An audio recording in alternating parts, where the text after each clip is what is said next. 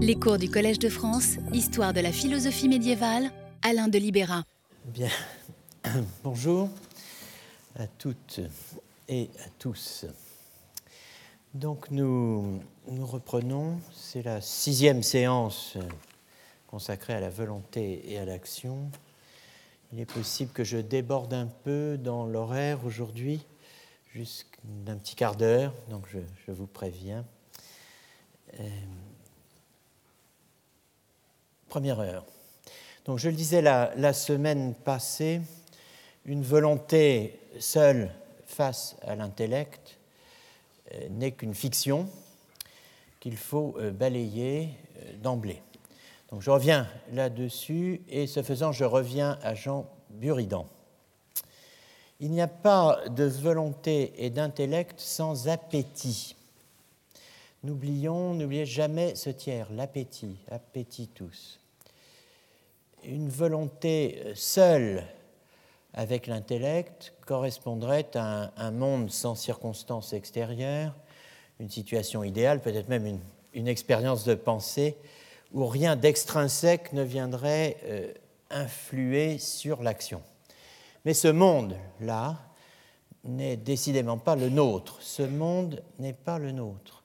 Dans le monde où nous vivons, c'est-à-dire dans le monde de la tour de Nesle, dans le monde des dames du temps jadis, la volonté n'est pas seulement, si elle l'est, contrainte par le jugement de l'intellect, elle est aussi et d'abord sollicitée par le désir, l'appétit sensible, et court-circuitée par le désir, quand le raisonnement pratique cède la place à l'antimême. C'est du moins ce que dit Buridan.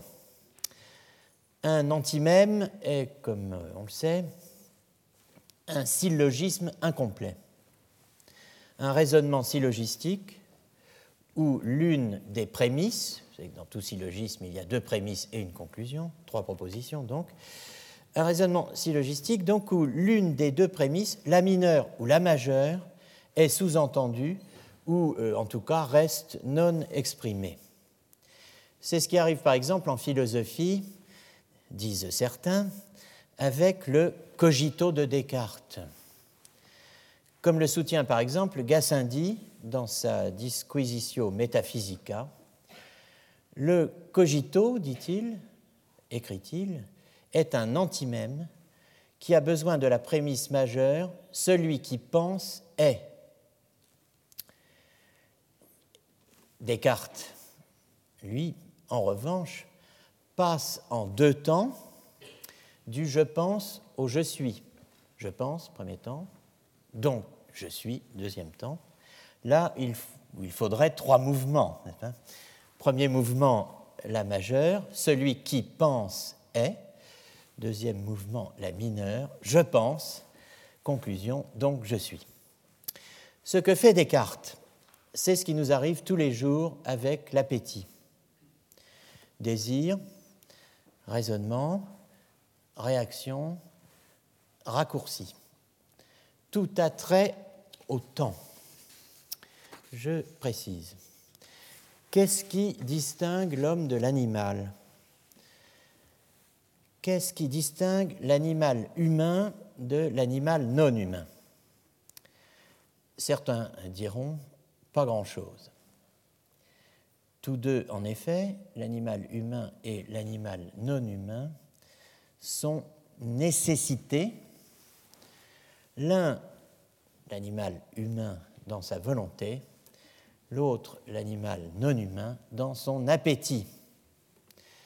C'est ce que suggère la proposition nécessitariste, intellectualiste 159 du syllabus de Tempier, qui décidément ne veut pas s'afficher, eh bien, ce n'est pas grave, euh, qui euh, soutient que, donc je reviens en arrière, comme ça on ne la verra plus, qui soutient que la volonté de l'homme est nécessitée par sa connaissance, comme l'appétit de la bête, de la brute, est nécessité par l'objet de son désir. Aristote répond à la question que je viens de poser, qu'est-ce qui distingue l'homme de l'animal? Euh, Il répond, ce qui distingue l'homme de l'animal, c'est le désir, la gestion humaine du désir, la différence entre le désir humain et l'appétit animal, et même la gestion humaine de l'appétit. Tout cela.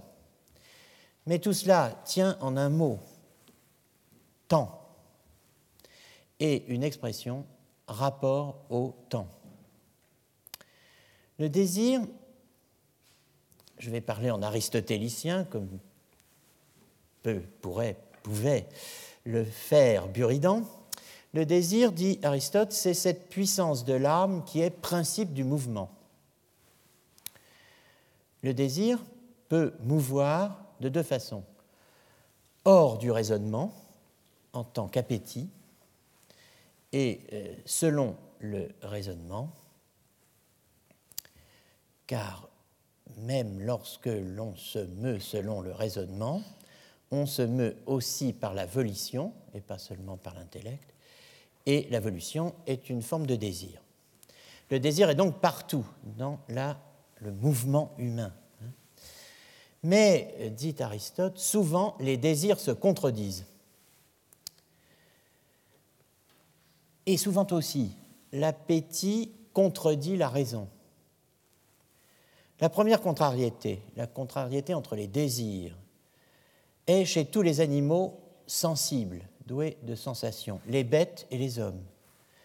La deuxième contrariété entre l'appétit et la raison est seulement chez l'homme, car elle supprime la conscience du, car elle suppose la euh, conscience du temps. J'ai manqué tout mon effet en remplaçant euh, suppose par supprime, donc je recommence. La seconde, donc la contrariété entre l'appétit et la raison, est seulement chez l'homme, car elle suppose la conscience du temps. Comme l'écrit euh, Aristote dans ce palimpseste tragique que je vous euh, montre et soustrait, supprime à vos regards. Donc, comme l'écrit Aristote dans le De Anima, les désirs naissent en lutte les uns contre les autres. Et cela se produit quand raison et appétit militent en sens contraire. C'est le propre des êtres qui ont la perception du temps. L'intellect nous pousse à résister en considération de l'avenir. L'appétit nous entraîne dans la seule vue de l'immédiat, car le plaisir du moment paraît être agréable absolument et bon absolument, du fait qu'on ne voit pas l'avenir.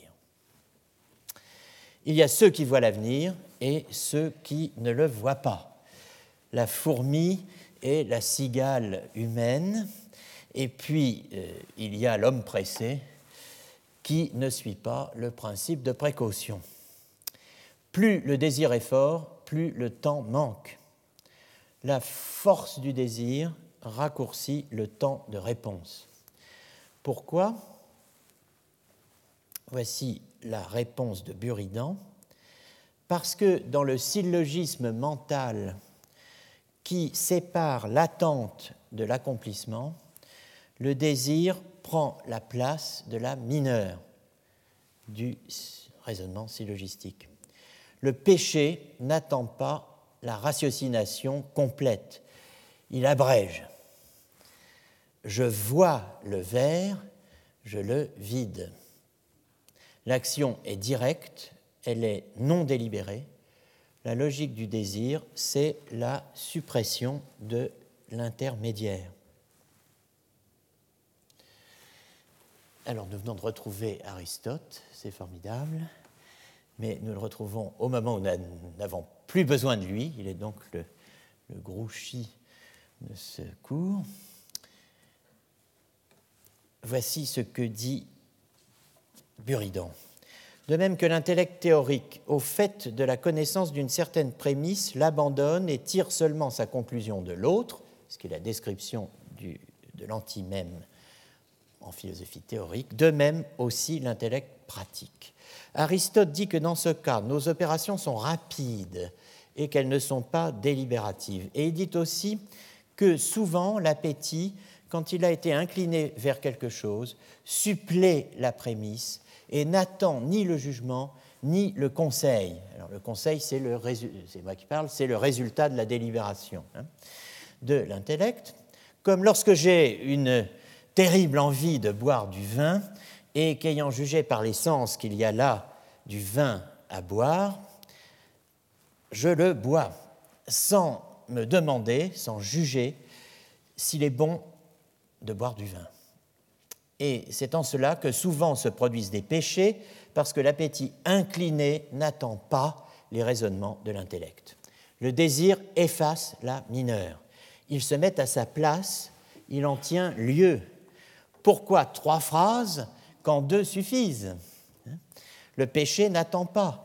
Il ne lit pas les sous-titres de la loi euh, du 10 janvier 1991, dite loi Evin, il ne consomme pas avec modération, il consomme vite, antimématiquement, per processum in syllogismo antimematico, dit Buridan. Il abandonne une prémisse, l'abus du vin est dangereux pour la santé, et tire seulement sa conclusion de l'autre, il fait grand soif, laquelle tacitement itéré, dans un temps insensible à l'âme, tient lieu de prémisse sous-entendue. D'où deux formules, la, formule que je recommande absolument, bien sûr, j'ai soif, majeur, hein, mineur, l'abus d'alcool est dangereux, conclusion, je consomme avec modération. La prémisse buridanienne, purement descriptive, j'ai soif, Mineur, silencieuse, effacée, je dois boire. Conclusion, je bois. J'ai soif, je bois. Face au raccourci du désir, l'intellect, quand et si il désire, cherche à gagner du temps. L'intellectus buridanien n'est pas une prison mentale, hein. c'est une cellule de dégrisement préventif. Quand l'appétit sensible prend la place de la délibération en ne présentant que le bon aspect, de la chose désirée. Il fait sauter ce qui sépare l'homme de l'animal, à savoir le temps de la réflexion. Le temps de la réflexion qui qui permettrait de différer l'action, d'attendre un jugement plus complet, meilleur, plus informé, plus équilibré, ou comme on dit aujourd'hui, un meilleur jugement.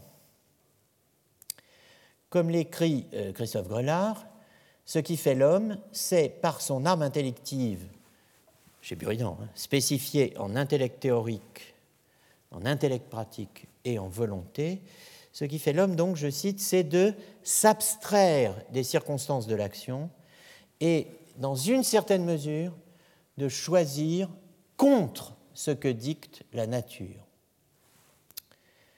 Le suspens, la capacité de demeurer en suspens, est ce qui distingue l'homme de l'animal.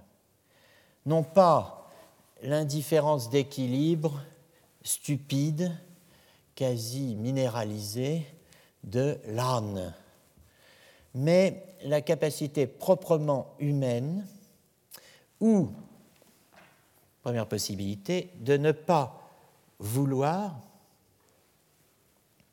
ce que tout, au dedans comme au dehors, vous pousse à vouloir. Deuxième possibilité, vouloir ce que tout au dedans comme au dehors, vous pousse à ne pas vouloir. Et enfin, troisième possibilité, celle qui fait vraiment l'homme, hein, prendre provisoirement, jusqu'à plus ample informé, congé des deux attitudes précédentes.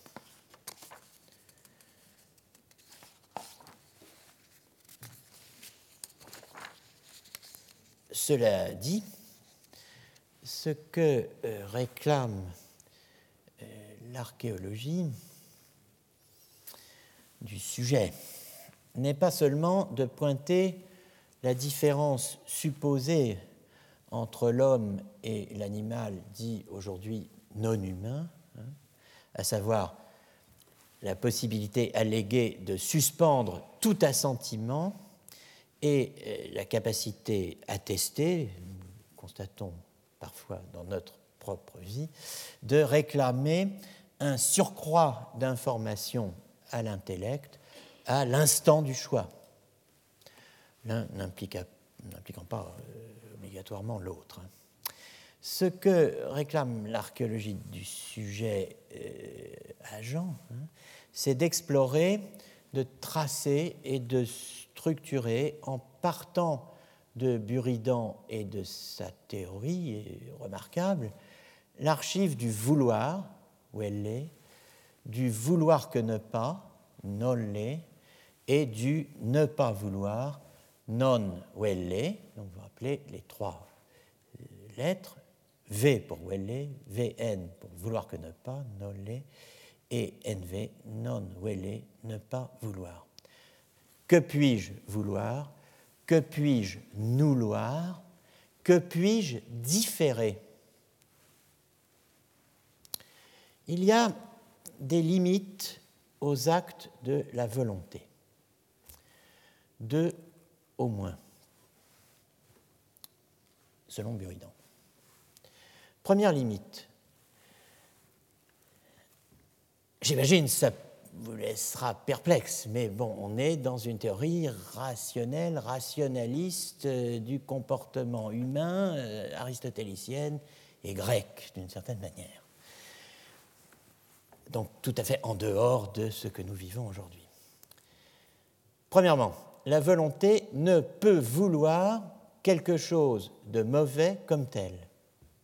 Quelque chose qui est mauvais, de chez mauvais, dirait un jeune. Enfin, je pense qu'il dirait même plus là, d'ailleurs, mais peu importe. Quelque chose de mauvais comme tel. La volonté ne peut le vouloir. Elle ne peut vouloir ce que l'intellect n'a pas jugé bon d'une manière ou d'une autre.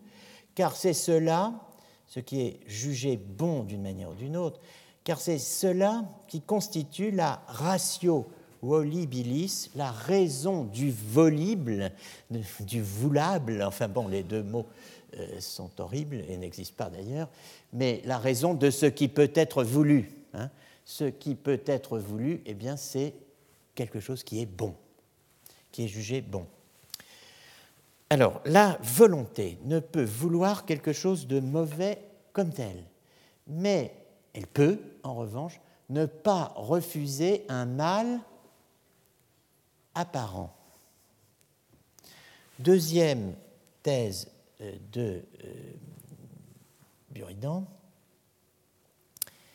la volonté ne peut nouloir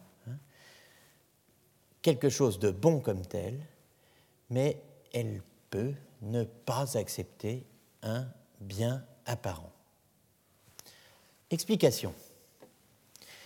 La liberté, dit Buridan, n'est pas, c'est ce que dit Buridan, hein, la liberté n'est pas donnée à l'homme pour lui nuire.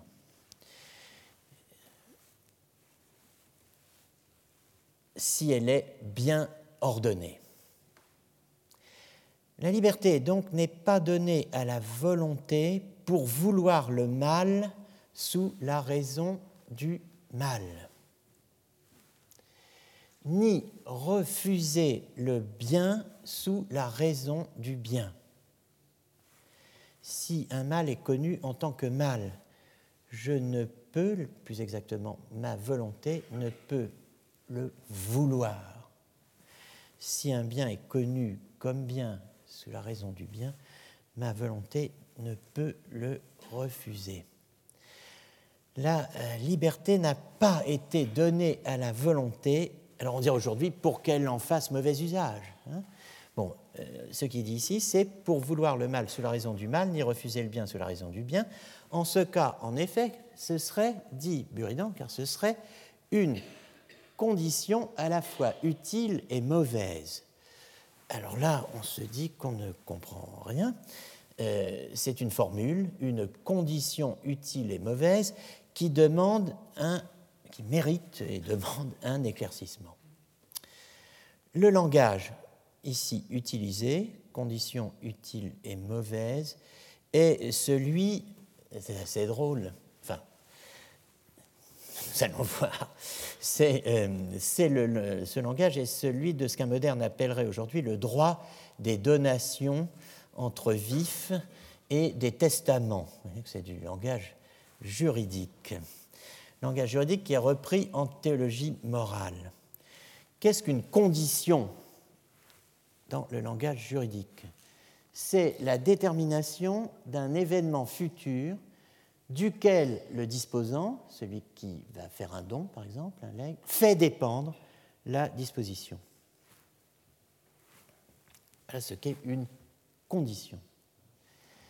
Si, alors à partir de là, hein, euh, le raisonnement de Buridan se déploie, si le fait que je pécherais était la condition mise au don de la liberté à la volonté, ou au don d'une volonté libre à l'homme. Une condition utile en langage juridique, où vous devez entendre utile d'une manière telle que vous ne l'entendez jamais euh, dans le langage quotidien, une condition utile euh, est une, celle qui est capable de produire son effet comme un outil. un outil est capable, si l'ustensilité de l'outil, c'est ce qui lui permet, c'est son utilité, c'est de, permettre de faire quelque chose. Bon, eh bien, une condition utile, c'est celle qui est capable de produire son effet. Donc, si le fait que je pécherais était la condition mise au don par Dieu de la liberté à la volonté, une condition utile étant celle qui est capable de produire son effet, la liberté serait une condition utile et mauvaise Mala conditio, dit euh, Buridan, euh, comme, selon moi, le dit Nietzsche à propos de ce qu'il appelle l'invention théologienne du libre arbitre, comme nous l'avons vu il y a quelques semaines, la liberté ne me serait donnée que pour mon mal, c'est-à-dire pour me rendre coupable, c'est-à-dire pour me punir, pour me rendre punissable. À coup sûr, puisque la réalisation de mon état pécheur serait précisément la condition mise à l'octroi de ma liberté.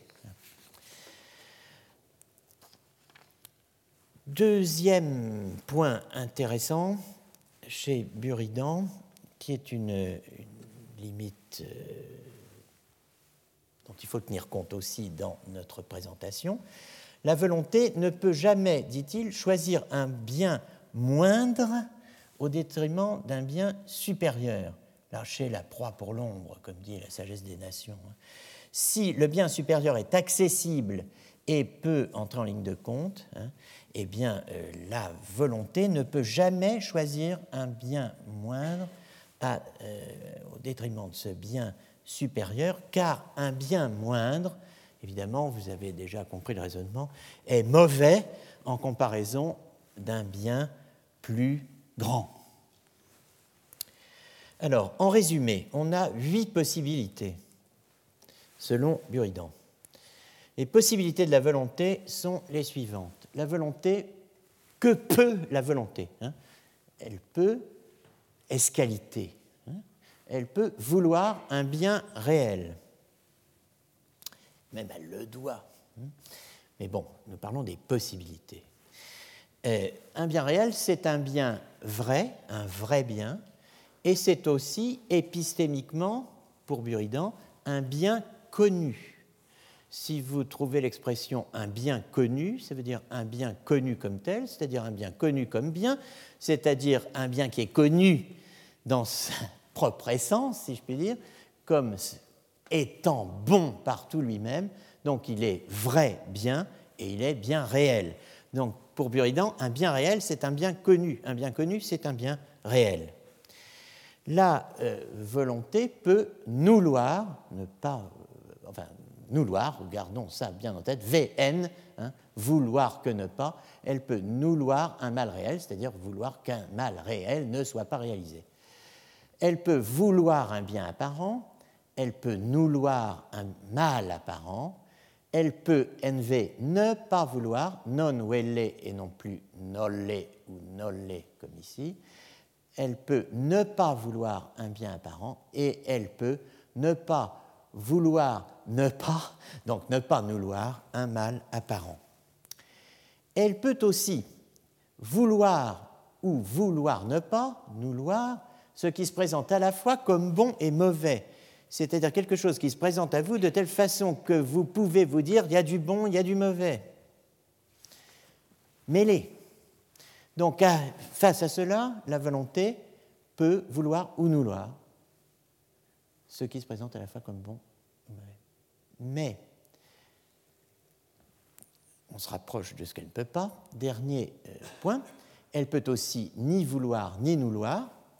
Et ça, c'est, euh, rappelez-vous, ce qui fait l'homme, disais-je. Elle peut rester en suspens. Elle peut différer. Elle peut attendre. Elle peut réclamer à l'intellect un supplément d'enquête. Elle peut prolonger la délibération. Ce qu'elle ne peut pas, ce qui dans ce dispositif est hors jeu, ce qui ne peut être, c'est la conjonction entre vouloir et vouloir à la fois. Que ce soit un bien apparent, un mal apparent, ou ce qui se présente à la fois comme bon et mauvais. Voilà euh, on aura l'occasion de euh, revenir sur ce point parce que c'est trop vite dit, ceci. Euh, ça va se compliquer un peu. Mais bon, on a ça en tête. Buridan valorise le non-wellé, non-vouloir, et le non-nollé, le ne pas vouloir que ne pas. Il en fait des actes positifs hein, dont la conjonction ouvre la dimension, de, euh, du différé, hein, du tiers-état entre vouloir et vouloir, will et nil, willing et nilling en anglais. C'est donc dans cette capacité d'en demander plus à l'intellect que réside la meilleure euh, preuve de la liberté de la volonté relativement à la détermination euh, qu'est censé lui imposer l'intellect. La volonté a toujours la possibilité de dire à l'intellect tu ne m'informes pas assez, euh, je ne veux ni ne veux pas, je, suspends mon jugement. Bon, j'anthropomorphise un peu là, mais euh, c'est pour faciliter les choses. En combinant donc notre quadrilatère anselmien du vouloir, V, NV, NVN et VN, avec les analyses euh, de Fabienne Pironnet, euh, une des historiennes de Buridan, sur le non-wellé chez Buridan. Euh, études qui n'ont rien perdu de leur intérêt. Hein. On obtient le dispositif suivant qui est articulé sur la base des, cinq situations dans lesquelles un individu doué de volonté peut se trouver relativement à un objet que je vais appeler X euh, que lui propose l'intellect. Alors, première situation, je vais représenter en vert ce qu'il peut, comme, euh, n'est-ce pas, un, feu euh, vert, blanc, enfin jaune, vert, feu jaune, feu rouge. Hein. Ce qui est possible, c'est en vert, ce qui ne se peut, c'est en rouge. Je n'hésite pas sur la, polychromie pédagogique. Alors, le premier point, bon, évidemment, vous n'allez pas trouver cette expression chez euh, Buridan, mais quand même. Si X, c'est-à-dire euh, l'objet que propose l'intellect à la volonté, si X est parfaitement, absolument, entièrement, complètement bon, la volonté est nécessairement portée à le vouloir, V. Elle ne peut pas le nouloir. C'est pour ça que j'ai mis un petit astérisque euh, devant euh, VN, j'ai mis en rouge aussi, euh, mais elle peut ne le pas vouloir. Donc les deux attitudes vis-à-vis d'un bien absolument connu comme tel, c'est le vouloir ou bien ne pas le vouloir. Alors on va se dire, mais euh, c'est bien, cette situation est purement théorique. Enfin, euh, si le jugement qui propose X est absolument certain, on ne voit pas pourquoi la volonté requerrait une délibération plus poussée. Eh bien, c'est que l'on ignore l'oblomovisme, ou plutôt l'oblomoverie, oblomovchina, chichtina, excusez-moi, hein, bon, je ne prononce pas très bien. Euh, qu'est-ce que c'est que ça, l'oblomoverie C'est l'insipide décoction euh, d'apathie aboulique, de paresse et de procrastination qui finit par coûter euh, la vie à Oblomov, le héros du roman, du grand roman hein, d'Ivan Goncharov. Donc l'internalisme fort que j'ai évoqué dans les séances précédentes se heurte ici au problème de l'acrasie, la faiblesse de la volonté, hein, dans lequel je ne veux pas pour le moment entrer ici. Deuxième situation, après le bien certain, il y a le mal certain. Si l'objet X que, l'intellect présente euh, à la volonté est entièrement mauvais, la volonté ne peut le vouloir, hein, car euh, évidemment cet objet n'a pas la ratio volibilis, il n'a pas la raison du volible ou du voulable, hein, puisque la raison du volible ou du voulable, je vous le rappelle, c'est le bon, c'est le bien. donc ce qui est entièrement mauvais n'a pas la ratio volibilis. Mais elle peut le nouloir ou ne le pas vouloir. Cas symétrique d'acrasie, hein, de faiblesse de la volonté. Restent les trois autres cas euh, qui sont euh, censés être les plus factuels car ils sont fondés sur des apparences, apparences de bien, apparences de mal et mélange ou ambiguïté si X apparaît comme bon, c'est le cas du bien apparent. La volonté peut naturellement le vouloir, dit Buridan, mais aussi ne le pas vouloir, NV. Alors pourquoi diable? Eh bien, parce que l'agent, vous, moi, pense que X recèle peut-être un mal caché. Il y a un vice de forme, euh, ou qu'un mal pourrait résulter de X. Donc, la volonté peut ne le pas vouloir. Si elle a quelques raisons de se demander si par hasard, bon, n'aurait pas comme un défaut. Hein. Mais euh, je ne peux pas vouloir X, car les seules apparences actuelles de X, en attendant d'en savoir davantage, sont des apparences de bien. Or, ce qui a apparence de bien, c'est comme s'il était bon. Et donc, je ne peux pas ne pas euh, me trouver dans la situation euh, qui est celle que décrit ici Buridan. Je le veux, ou bien je, ne le veux pas, mais je ne peux pas le rejeter, puisqu'il a apparence de bien. Si, après examen, nous constatons, la, il y a constat factuel, qu'il n'y a aucune apparence de mal, que nos craintes étaient sans fondement, et que de quelque façon qu'on prenne les choses, jamais X n'apparaîtra autrement que comme bon, eh bien, on revient à la première situation. Donc, c'est pour ça qu'on a le même schéma. V et NV sont verts, si je puis dire. VN est rouge. Sinon, on va à la situation 5 que nous n'avons pas encore vue et que nous verrons bientôt. Deuxième, alors, la situation maintenant du mal apparent, c'est très facile, mais on, peut généraliser ce qu'on a vu pour le bien apparent. Si X apparaît comme mauvais, la volonté peut le nouloir, puisqu'il est mauvais, ou ne le pas vouloir, si l'agent pense que X recèle peut-être, va savoir, un bien caché, ou qu'un bien, peut-être, après tout, pourrait résulter de X. Mais je ne peux le vouloir puisque pour le moment, les seules apparences de X sont des apparences de mal. Maintenant, si après examen, avec le temps, je constate que de quelque façon qu'on prenne les choses, X n'a aucune apparence de bien, eh bien, on revient à la situation 2, c'est-à-dire euh, que je ne peux pas vouloir ça, vous voyez, vouloir est interdit.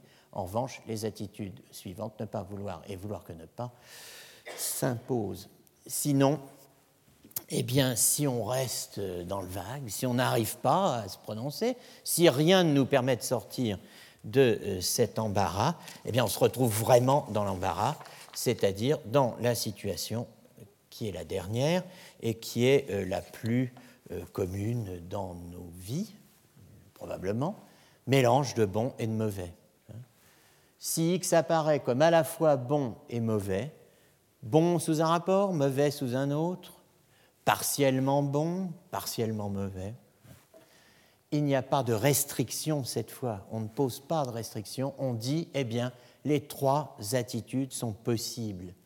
C'est ce qui fait le prix euh, de la vie humaine, c'est que on peut vouloir, on peut nous vouloir ou ne pas vouloir. Vous voyez?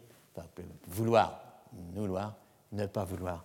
Les trois attitudes sont possibles. La cinquième situation, donc, c'est celle qui nous, c'est celle-là le mélange de bon et de mauvais, c'est celle qui nous intéresse au premier chef. Elle est une partie de notre cœur de cible théorique et archéologique, celle du conflit de volonté, qui concerne aussi bien la question de l'acrasie, autrement dit le problème de la faiblesse de la volonté, et le cas échéant même euh, la faiblesse de la raison. Hein. Euh, bon, euh, ça concerne aussi bien ça que euh, ce que nous suivons euh, obstinément depuis les dernières séances, c'est-à-dire ce problème, sommes-nous libres Sommes-nous libres de vouloir ce que nous voulons au moment où nous le voulons hein? Avec les développements que nous avons donnés à cette question, sommes-nous libres de vouloir ce que nous voulons au moment où nous le voulons? Et les premiers chemins que nous avons commencé de frayer avec les trois questions tirées de John Locke, L'homme est-il libre de vouloir les choses qu'il veut effectivement faire? L'homme est-il libre de ne pas vouloir telle d'entre les choses qu'il veut faire?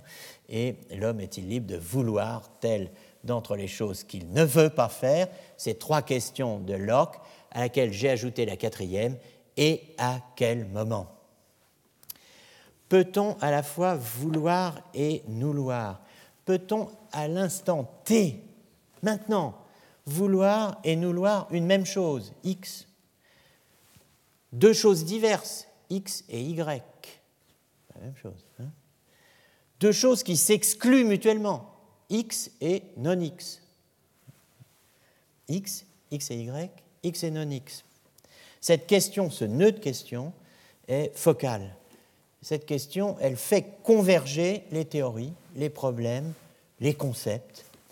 Elle les noue et les dénoue euh, sur la longue durée, par-delà les siècles et les écoles, en philosophie et en théologie, sur euh, la ligne de crête où s'affrontent euh, Aristote et Augustin, ou, si l'on préfère,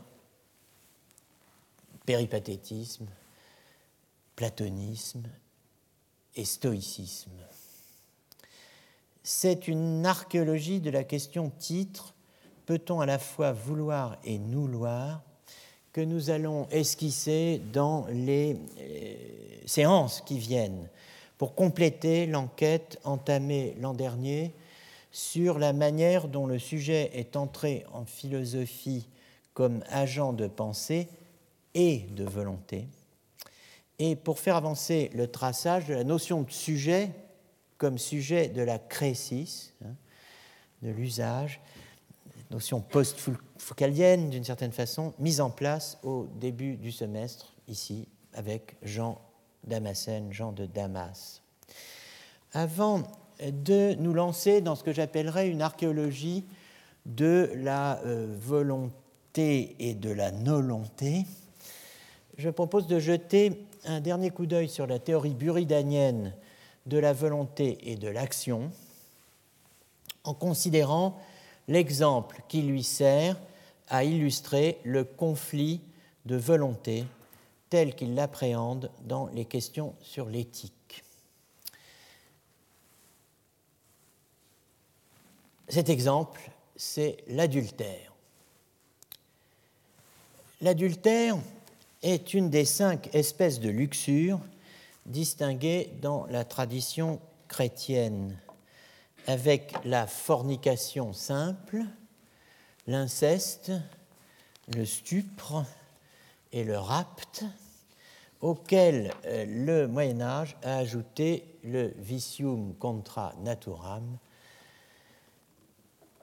l'adultère. Euh, je veux dire, le vicium contra naturam, vous savez ce que c'est Bon, c'est par exemple. L'adultère. L'adultère, Buridan, il connaît. Notez l'anaphore. Ou plutôt, il est censé connaître. La légende lui attribue une liaison avec, au choix, l'une des trois brues euh, de Philippe le Bel.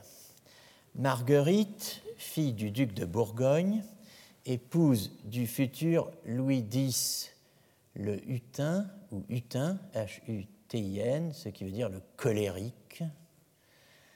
Blanche, épouse du futur Charles IV, dit le Bel, ou sa sœur Jeanne, épouse du futur Philippe V, dit le Long. Toutes deux, donc Blanche et Jeanne, étant filles de Mao d'Artois, et euh, cet adultère donc étant pratiqué en la tour de Nesle, où dit-on euh, Marguerite et Blanche, Marguerite donc de Bourgogne et euh, Blanche d'Artois si on veut, recevaient leurs amants. Miraculeusement échappée du sac où sa maîtresse l'avait fait jeter au fleuve après inspection, Buridan, euh, Edmond Dantès médiéval, a inspiré à Villon ses vers célèbres où il rejoint un autre spécialiste médiéval de la luxure, Pierre Abélard. Vous connaissez euh, ces deux magnifiques passages de la ballade des dames du temps jadis. Où est la très sage Héloïse pour qui fut châtré et puis moine Pierre et Bayard à Saint-Denis pour son amour au Sept Semblablement, où est la reine qui commanda que Buridan fût jeté en un sac en Seine, mais où sont les neiges d'antan? Euh, Un mot quand même sur Eswan. Pour son amour, il eut cette peine et Swan, c'est une peine, une difficulté, mais là on peut dire quand même, il s'agit euh, d'une véritable peine. Et Swan désigne aussi les parties sexuelles féminines, euh, par extension des Swan, euh, plaies ou coupures. Hein. Et donc, ça désigne aussi, pour finir, une mutilation. Il existe le verbe essoiner, hein, qui, signifie mutilé. Alors, Buridan. Buridan, je reviendrai après à, à. Outre la balade des dames du temps jadis, le malheureux Buridan a euh, fait les frais d'un drame de Frédéric Gaillardet, euh, qui est bien oublié, et Alexandre Dumas, qui l'est un peu moins, La Tour de Nesle, 1832. Il a fait aussi l'objet d'un roman de Michel Zévaco, l'auteur du Capitan, cher à tous les amoureux de Jean Marais, et Buridan, le héros de la tour de Nesle. C'est le titre du roman de Michel Zévaco, publié en feuilleton dans la Petite République socialiste euh, en mai 1905 ça, va se cacher, hein, c'est extraordinaire, avant d'être porté à l'écran à quatre reprises au moins, dont une fois en 1954 par Abel Gans, sous les traits de Pierre Brasseur. question subsidiaire, qui est Miss Italie 1946 Alors, je répondrai le cas échéant aux personnes les plus motivées. Beau couple. Donc, oui, c'est extraordinaire. Il faudrait un jour travailler sur l'iconographie, la représentation du Moyen-Âge. C'est terrifiant, quoi. C'est effarant.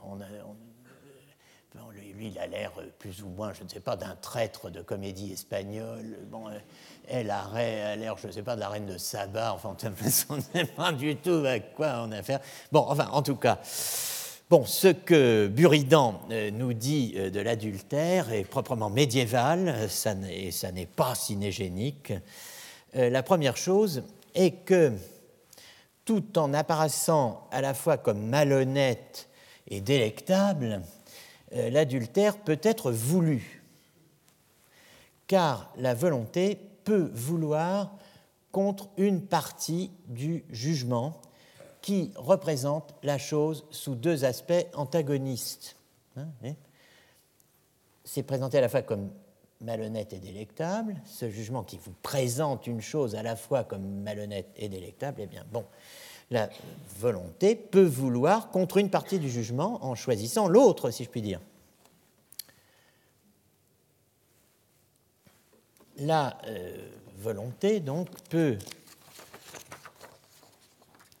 vouloir, dit Buridan, ce qui d'une certaine façon a été jugé mauvais et rejeter ce qui d'une certaine façon a été jugé bon. Par exemple, si l'adultère était apparu malhonnête et délectable à la fois, la volonté, malgré la malhonnêteté, peut vouloir l'adultère en raison de la délectation qu'il procure. Ainsi, il est donc évident que la volonté peut vouloir contre une partie du jugement. Vous direz, et ensuite? Eh bien ensuite, rien. Je ne peux vouloir l'adultère il suffit de peser, pour le comprendre, le poids respectif du plaisir et de l'honneur. Le plaisir est un bien, l'honneur est un bien. Je ne puis vouloir l'adultère que si, après réflexion et comparaison des deux biens, l'intellect juge que le plaisir est un bien plus grand que l'honneur. Dans le cas contraire, je ne puis que le nouloir qui doutera du résultat? Le châtiment de Gauthier et Philippe Daunet, les amants allégués de Marguerite et Blanche à la tour de Nesle, la mort de Marguerite et le long châtiment de Blanche suffiraient à rappeler le plus intempérant à la hiérarchie des valeurs. Je vous en épargne les détails anatomiques hein, du supplice infligé aux deux frères Daunet. Euh, voyez euh, la chronique de Guillaume de Nangis pour avoir quelques précisions que j'oserais qualifier d'éparses. Et euh, je vous laisse la conclusion. Je parle de conclusion. Une chose est sûre, si l'on sait, dit Buridan, que l'adultère est un mal, et on le sait, on ne peut aller contre, on ne peut passer outre, sous peine, précisément, et c'est ce qui nous importe ici, alors tenez-vous bien, mais nous sommes au Ménage, et le Ménage est large de la logique, hein, sous peine d'avoir deux jugements contradictoires. Oresco referens. Quand on a une science actuelle et particulière, complète, où rien n'est laissé dans l'ignorance ni en suspens. Quant à ce qu'il faut faire ou ne pas faire, on ne peut pas agir contre ce savoir. Car, dit Buridan, ce serait porter à la fois deux jugements contraires. Porteret simul abere judicia contraria. Or, dit-il, euh, on ne peut pas avoir toute sincérité et en pleine actualité deux jugements contraires. Alors on peut euh, suivre l'ensemble du raisonnement de Buridan. Si tu juges en acte qu'il ne faut pas pratiquer l'adultère avec cette femme. Et qu'en même temps, tu juges en acte qu'avoir un rapport sexuel avec cette femme, c'est pratiquer l'adultère avec elle. Tu devrais nécessairement juger en acte qu'il ne faut pas avoir de rapport sexuel avec elle. Nous allons voir la justification. Un petit temps d'arrêt sur le mot euh, traduit par pratiquer l'adultère. Euh, moekari, hein, ou moekor, moekaris, moekari, moekatusum, être adultère ou vivre en concubinage. Hein. Euh, je, voudrais vous signaler que euh, ce, petite curiosité, c'est qu'au Moyen Âge, euh, la science mécanique, l'art mécanique, hein, est qualifié d'adultère, adulterina. Le verbe grec mekanomai, faire des machines, jouer au mécano, hein, enfin si, ça vous dit encore quelque chose, ayant euh, été euh, fâcheusement rendu en latin par Moekari, n'est-ce pas? Ce qui fait que, euh, c'est assez drôle, mais on présente toujours les, arts mécaniques comme des arts adultérins. Et alors après, on trouve toutes sortes de justifications à cette présentation. On dit par exemple qu'ils sont engagés, dans la matière, contrairement aux arts libéraux qui, pratiqués par des gens libres et libérant l'esprit, sont tels que, précisément, ils n'ont aucun rapport avec la matière qui est asservie et qui ce travail, n'est-ce pas? Donc les arts libéraux, c'est tout le contraire d'un travail. Bref, euh, retenez cette particularité, disons. Euh, bon, donc alors, euh, on a ici un raisonnement. dans le premier livre des secondes analytiques, tu places une mineure sous une majeure et tu connais ipso facto la conclusion. Donc, euh, majeur, si tu juges en acte qu'il ne faut pas pratiquer l'adultère avec cette femme, si mineur, tu juges en acte qu'avoir un rapport avec cette femme, ce serait pratiquer l'adultère avec elle, eh bien, nécessairement, tu dois juger qu'il ne faut pas avoir de rapport sexuel avec elle. Hoc autem stante non coibis. Donc, si on est ainsi, dans cette situation, toutes choses étant telles qu'elles sont, telles que je viens de les décrire, tu n'auras pas de rapport sexuel non coibis, nisi simul judices coeandum et non coeandum, c'est sans juger en même temps que tu dois avoir ce rapport, que tu ne dois pas avoir ce rapport. Et que euh, la conclusion est posée à partir du moment où vous avez les prémices, et instantanément. Il n'y a pas de doute. Donc si tu agis quand même dans le sens qui est celui dans lequel tu ne devrais pas t'engager, c'est-à-dire si tu as ce rapport quand même, bien, tu ne pourras pas dire oh, bah, euh, excusez-moi, je ne savais pas. Je... Non. Tu n'auras pas ce rapport sans juger en même temps que tu dois l'avoir et que tu ne dois pas l'avoir. Donc là, il y a une discordance euh, absolue. Hein. Euh, tu transgresses en connaissance de cause, oui, mais est-ce bien en connaissance de cause Est-ce bien être un homme qu'agir en te disant que tu dois et que tu ne dois pas. Hein. Pour Buridan, non, c'est irrationnel. Ça n'a pas de sens. D'autres répondront, eh bien, mon cher, c'est pourtant bien là le problème, et c'est justement cela qu'il nous faudrait expliquer. Hein. De fait, c'est le problème depuis Paul de Tarse, c'est le problème depuis Augustin.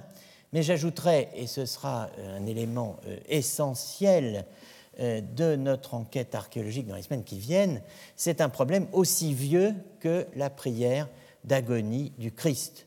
C'est ce que j'appelle le problème de Gethsemane. Nous en reparlerons. Dans l'immédiat, un mot sur Abélard, compagnon d'infortune partielle, pour ne pas dire plus, de Buridan dans la ballade des dames du temps jadis une des thèses fondamentales d'Abélard est que l'acte du péché n'ajoute rien à la culpabilité du pécheur, ni à sa condamnation par la justice divine.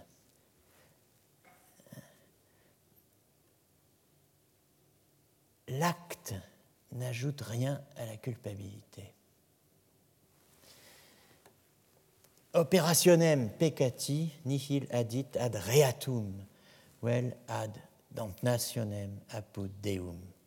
Cette thèse, c'est le fondement de ce qu'on appelle la morale de l'intention, que l'on ferait mieux d'appeler morale du consentement, exposée euh, par Abélard dans ce grand traité d'éthique à la fois philosophique et théologique qui a pour titre le précepte même de l'oracle de Delphes, Scito te ipsum, connais-toi toi-même. Cette thèse euh, d'Abélard est dans une large mesure formulée à l'occasion d'une méditation sur le statut du plaisir sexuel. Le point de départ est clair ni l'acte sexuel, ni le plaisir qu'on y goûte ne sauraient être regardés comme des péchés.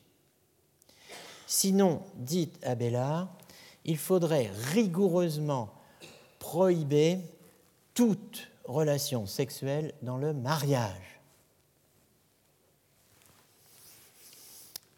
À ceux qui lui répondent, à ceux qui objectent que Dieu a permis les relations conjugales, je cite, à condition que tout plaisir en soit exclu.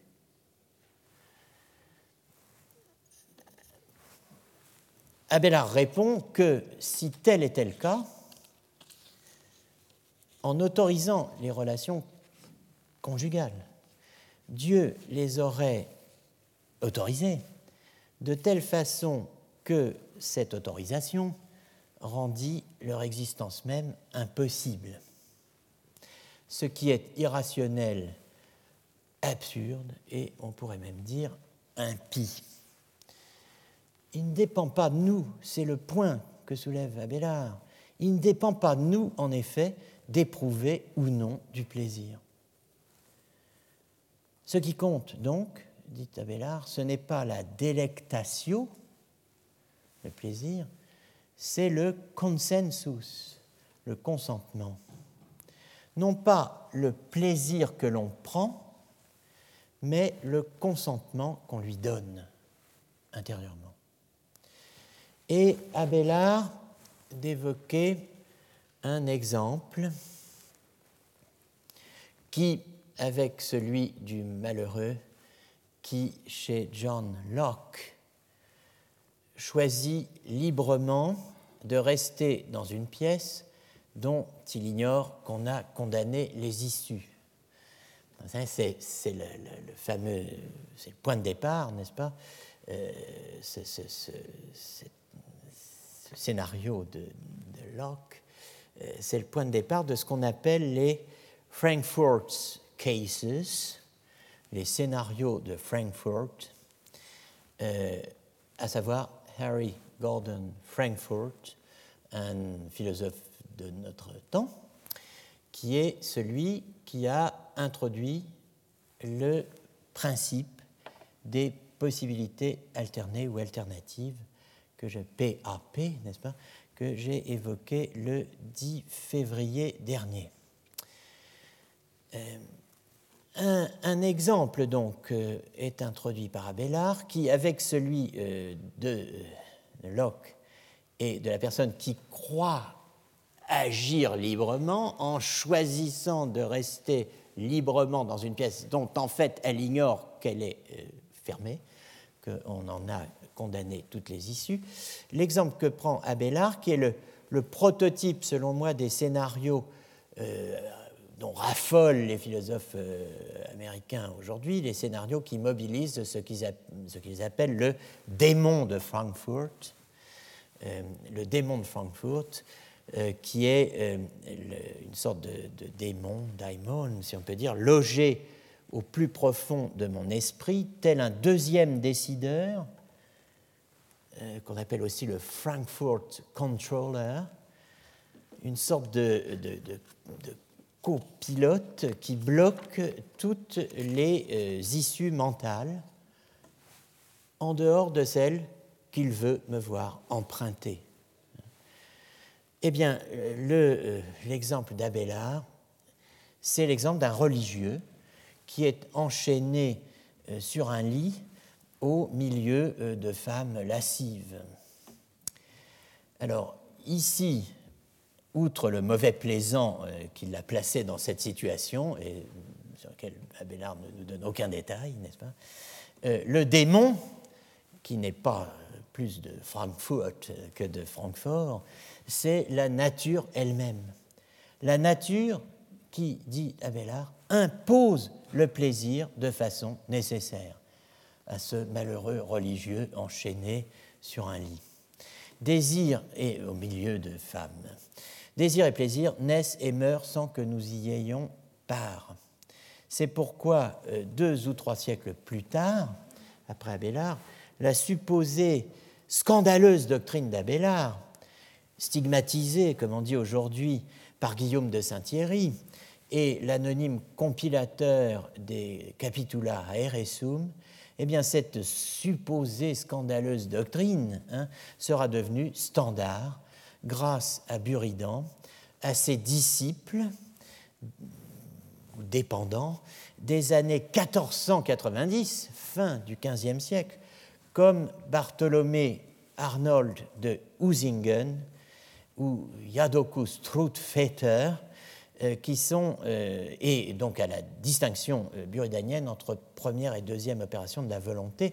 Ces deux personnages que je viens de mentionner, le premier, Usingen, est le maître, le professeur de logique et de dialectique de Martin Luther. Hein, à l'université d'Erfurt, donc c'est pas n'importe qui.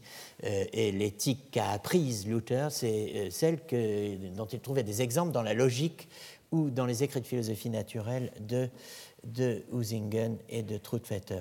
Donc, en tout cas, ces deux personnages, euh, à la fin du Moyen Âge, expliquent très bien, en suivant Buridan, que les complaisances et les déplaisances, complacentia et displacentia, c'est-à-dire les actes naturels de la volonté, les actes premiers de la volonté, qui sont inévitables, hein, et à ce titre n'ont ni évaluation ni qualification morale, eh bien se distinguent des actes seconds, l'acceptation ou le refus, hein, acceptation de ce qui se présente comme un plaisir annoncé et, qui se vit comme un plaisir éprouvé, eh bien, euh, je peux l'accepter ou le refuser intérieurement. Eh bien, c'est c'est cela qui fonde la responsabilité et la culpabilité. Eh bien, euh, cette acceptation ou ce rejet, c'est l'équivalent de ce que Abélard appelle le consentement deux siècles plus tôt. Reste l'adultère.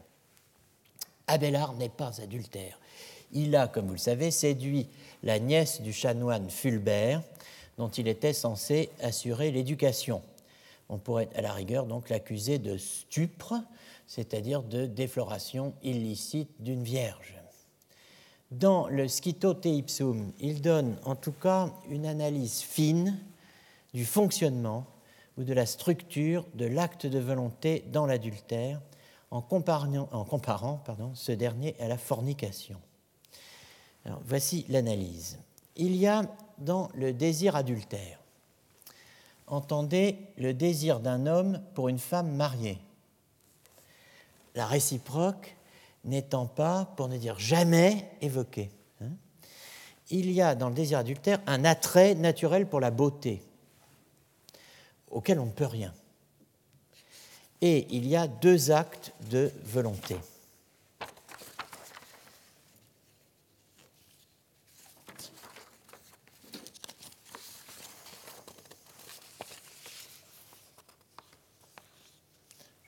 Si on a le temps euh, d'aller jusque-là. Oui, bah, je vais quand même terminer ce point. Il y a euh, deux actes de volonté. Il y a ce qui dépend de la volonté, vouloir ou nouloir. Et il y a ce qui n'en dépend pas. D'un mot, ce sont les circonstances. Sur cette base, Abélard pose donc deux actes. Souvent, écrit Abélard, il arrive que, attirés par sa beauté, nous voulons coucher avec une femme dont nous savons, dit-il, qu'elle est mariée. La volonté est nôtre, l'état de la femme désirée est circonstanciel. Nous avons un vouloir, nous voulons un rapport sexuel, coire en latin, c'est le premier acte de volonté. Mais il y a un second acte de volonté. Celui-là, cet acte, ne dit pas je veux, je veux un rapport. Il porte sur les circonstances, les conditions extérieures et ne dépend pas de la volonté. Cet acte dit donc je voudrais. Non pas je veux, mais je voudrais. Non pas je voudrais commettre l'adultère avec elle, mais je voudrais qu'elle ne fût pas mariée. La volonté dans l'adultère que l'on pourrait dire normal se déploie donc en deux énoncés.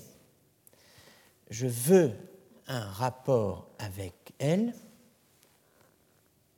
et je voudrais qu'elle ne fût pas mariée. V plus VN, ou elle est plus nolé.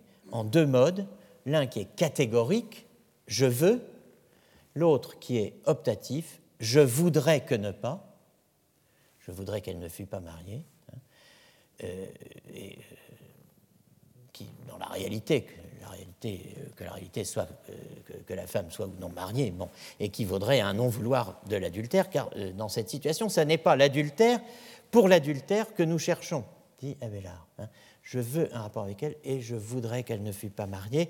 Souvent, il arrive que quand, attirés par sa beauté, nous voulons coucher avec une femme dont nous savons qu'elle est mariée, pour autant, nous ne voudrions pas tant commettre avec elle l'adultère que nous voudrions qu'elle ne fût pas mariée.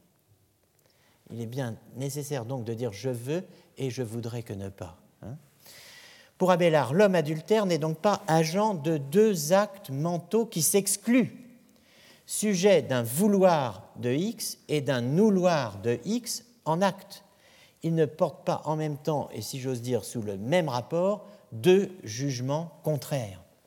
L'analyse d'Abélard permet donc d'échapper à la contradiction qui arrêtait, qui arrêtera Buridan. Mais ce n'est pas ce qui l'intéresse prima facie. À ses yeux, l'analyse qu'il propose permet surtout de distinguer deux sortes d'adultère. Hein, je vais terminer là-dessus, avant la pause, une analyse logique qui permet de distinguer deux sortes d'adultères. Il y a ceux qui sont adultères sans le vouloir, et donc, même contrefactuellement, si vous préférez, dans leur esprit, hein, sont de simples fornicateurs. Donc ceux qui sont adultères sans le vouloir. La fornication, je vous le rappelle, étant le rapport sexuel de deux célibataires c'est-à-dire de personnes sans attache, dissolues, hein, en latin soluti cum soluta, de quelqu'un qui n'est pas prisonnier de lien avec quelqu'une qui n'est pas prisonnière de lien, d'un libre et d'une libre, si vous voulez. Bon, dans le modèle médiéval, hein, qui est hérité des Romains, alors ça c'est assez extraordinaire, euh, et pas extraordinaire du tout d'ailleurs, ça va de soi, euh, le rapport euh, le modèle, c'est le rapport avec une prostituée, puisque la soluta, hein, la prostituée, est la seule personne qui, que l'on n'arrache pas à un père, que l'on n'arrache pas à un mari ou que l'on n'arrache pas à un frère. Elle est soluta. Mais il y a aussi ceux qui sont adultères en le voulant ceux qui euh, couchent avec la femme d'un grand personnage parce qu'elle est la femme d'un grand personnage et que le rang du mari fait le prestige de l'amant. Ce sont les adultères euh, people, si on peut dire. Ceux-là, dit Abélard, sont les vrais adultères, car leur vouloir s'articule en une conjonction d'énoncés qui est antithétique de je veux un rapport avec elle et je voudrais qu'elle ne fût pas mariée, n'est-ce pas? Euh, C'est ce qui, la loi de leur comportement, c'est je veux un rapport avec elle et je ne voudrais surtout pas qu'elle ne fût pas mariée. Hein? Beaucoup, au contraire, pour leur propre gloriole, désirent davantage les femmes des puissants parce qu'elles sont femmes de puissants qu'ils ne le feraient si elles n'étaient pas mariées ils ont plus envie d'être adultères que de forniquer, c'est-à-dire ils ont plus envie de, enfin, ils ont envie de transgresser plus, plus qu'ils n'ont envie de transgresser moins. C'est difficile à traduire. Oces magis quam minus excedere.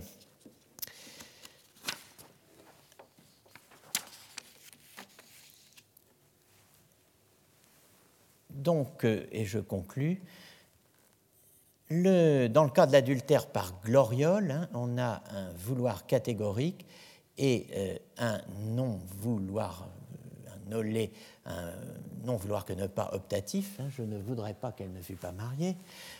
bon, mais ça ne représente pas un conflit de volonté. Hein. Au moment où X veut la femme de Y, il n'est pas le cas qu'à la fois il la veut et ne la veut pas ni a fortiori qu'à la fois il veut et ne veut pas commettre l'adultère. Il veut coïrer et voudrait ne pas moécari, ou bien, euh, mais il ne veut pas à la fois l'un et l'autre coïrer et ne pas coïrer, ou bien moécari ou ne pas et ne pas moécari. Il n'y a pas là réel conflit de volonté, ni de coexistence de désirs incompatibles ou de volonté incompossible ou d'actes mutuellement exclusifs. Il n'y a pas à l'instant T vouloir que P et vouloir que P, ou vouloir que P et vouloir que non P. Pour trouver cela, il faut sortir de l'archive que nous avons fouillée jusqu'ici et reprendre les choses par un autre biais. Break, comme on dit à la boxe. On s'arrête cinq minutes. Euh, et puis, euh, donc je, prolongerai grâce la bienveillance de la personne qui nous enregistre, euh, des personnes qui nous enregistrent, je, prolongerai d'un petit quart d'heure tout à l'heure. Donc, si vous êtes, vous êtes prévenus, vous voilà prévenus. Nous terminerons vers 7h moins le quart. Bien, alors, deuxième heure, je je disais qu'il fallait sortir de l'archive fouillée jusqu'ici et reprendre les choses par un autre biais, mais je repartirai d'abord, comme certaines et certains d'entre vous me l'ont demandé, euh, d'une mise au point terminologique. J'ai employé euh, les verbes vouloir et nouloir. Peut-on tracer ces expressions? Assurément on peut même faire davantage en leur adjoignant les termes que je n'ai pas encore employés de volonté et de nolonté. Et euh, je pense que euh, on peut euh, évoquer et invoquer sur ce point aussi des sources antiques ou médiévales pour volonté et nolonté. Alors je commence par le plus simple, le mot nolonté, et ce à quoi il s'applique. Alors, on attribue souvent, enfin quand je dis souvent, les quelques personnes qui sont intéressées à la question et qui, euh, comme le célèbre euh, passage de Freud dans La science des rêves le dit, euh, sont, aussi nombreux que le doigt de la main. bref, il n'y a pas grand monde, mais enfin ceux qui s'y sont intéressés eh bien, attribue euh, à la fois la description de la chose et l'invention du mot à Charles Renouvier, le mot nolonté. Hein. On ne prête qu'aux riches. Euh, le grand philosophe républicain, rationaliste et néo-kantien qu'était Renouvier, euh, assurément, était un formidable inventeur de mots, puisqu'il est comme vous le savez probablement, l'inventeur de l'Uchronie. L'Uchronie, euh, le mot est la chose, hein. c'est-à-dire ce qu'on appelle aujourd'hui l'histoire alternative, ce qu'on appelle aujourd'hui what if history ou alternate history. Eh bien, c'est lui qui a inventé ça euh, en 1876 avec la publication de Uchronie, euh, c'est le titre complet, hein, L'utopie dans l'histoire, esquisse historique apocryphe du développement de la civilisation européenne tel qu'il n'a pas été, tel qu'il aurait pu être, et ajoutons, pour que vous ayez une idée de ce qu'il y a là-dedans, si les Antonins avaient banni tous les chrétiens en Orient. Alors, à ce titre, Renouvier est évidemment le candidat euh, idéal pour l'invention de la nolonté. Et de fait, le, mot figure dans la nouvelle monadologie, euh, publiée en 1899, euh, qui définit la nolonté, le vouloir ne pas, hmm, comme une sorte de droit de veto, c'est une belle expression, euh, un droit de veto aux actes réflexes que l'intelligence et la passion déterminent dans la volonté. C'est le forbear, le différé de Bramhall, le pouvoir de remettre, hein, de différer. C'est même plus, c'est le pouvoir de dire non. La volonté, dit-il, c'est une phrase magnifique, définit mieux la liberté qu'une volonté courbée dans l'obéissance. Alors, euh, le vertige du vouloir, déterminé par l'intelligence et la passion, a pour correctif la puissance du vouloir ne pas ou volonté. D'où il suit que la volonté est à vrai dire le pouvoir le plus caractéristique de ce que l'on entend et doit entendre par la volonté considérée chez l'homme. C'est le pouvoir d'opposer un veto à l'acte suggéré, à l'acte réflexe de l'imagination ou du désir, à ne lui donner carrière qu'après avoir pensé et comparé, vu les raisons, prévu les conséquences. L'activité ainsi tenue en suspens démontre la volonté par le refus de vouloir plus indéniablement que par la décision qui n'est jamais que le choix dans l'obéissance. Cela étant, la nouvelle monadologie est une œuvre écrite à quatre mains qui est co-signée par Renouvier et par son disciple et ami Louis Pratt, P-R-A-T, 1861-1942. Euh, Et c'est à Pratt que Renouvier lui-même attribue l'invention de la nolonté.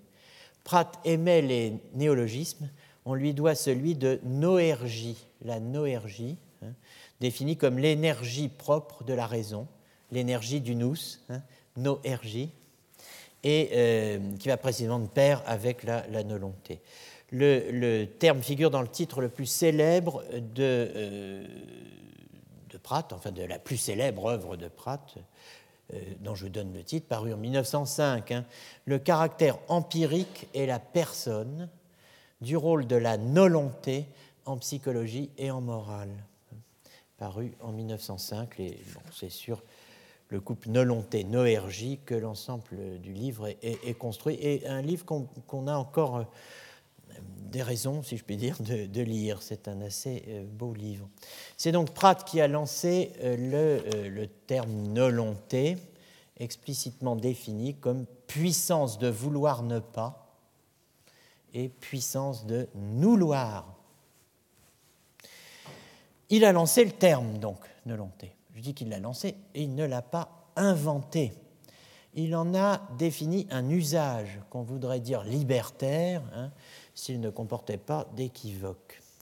Mais enfin, c'est bien le pouvoir de dire non hein, qui définit la liberté selon Pratt. La liberté, écrit-il, est essentiellement nolonté, essentiellement nolonté. Cela étant, je dis qu'il n'a pas inventé le mot, car il ne faut pas attendre la fin du XIXe siècle pour entendre parler de nolonté en français. Le mot, le couple même volonté-nolonté figure déjà dans une page meurtrière euh, de la correspondance de Mirabeau sur Versailles et la cour dans les premiers temps de la Révolution.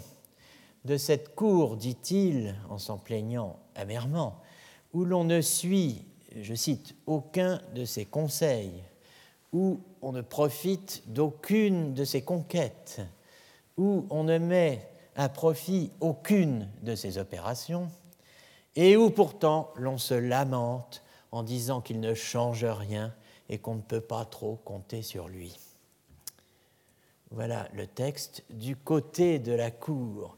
Oh, quelle balle de coton, quel tâtonnement, quelle pusillanimité, quelle insouciance, quel assemblage grotesque de vieilles idées et de nouveaux projets de petites répugnances et de désirs d'enfants, de volontés et de nolontés, d'amours et de haines avortées. c'est dans les notes secrètes qui sont reprises dans la correspondance entre le comte de Mirabeau et le comte de Lamarck, prince d'Arenberg, pendant les années 89, 90, 91. La nolonté, selon Mirabeau, donc, c'est l'absence de volonté, c'est la faiblesse, hein, dit Thibaudet, la seule personne qui soit euh, euh, aperçue de cela. il y en a une autre, mais enfin, peu importe, dans son histoire littéraire de la France. La faiblesse ou l'abstention. Hein ce n'est pas l'opposition ou le refus, ça pourrait l'être, et au fond, rien n'exclut que ce le soit. En tout cas, pas à la Cour. On le voit, donc la, la, est aussi vieille que la Révolution. Mais nouloir. Le mot est ancien, lui aussi, nouloir. Et euh, assurément, il est d'ancien régime. Nouloir ou noloir l'un et l'autre se dit ou se disent. Euh, bah, c'est l'actualité, c'est le moment de vous donner des nouvelles de, nos, départements et euh, tout particulièrement de la région Nord-Pas-de-Calais.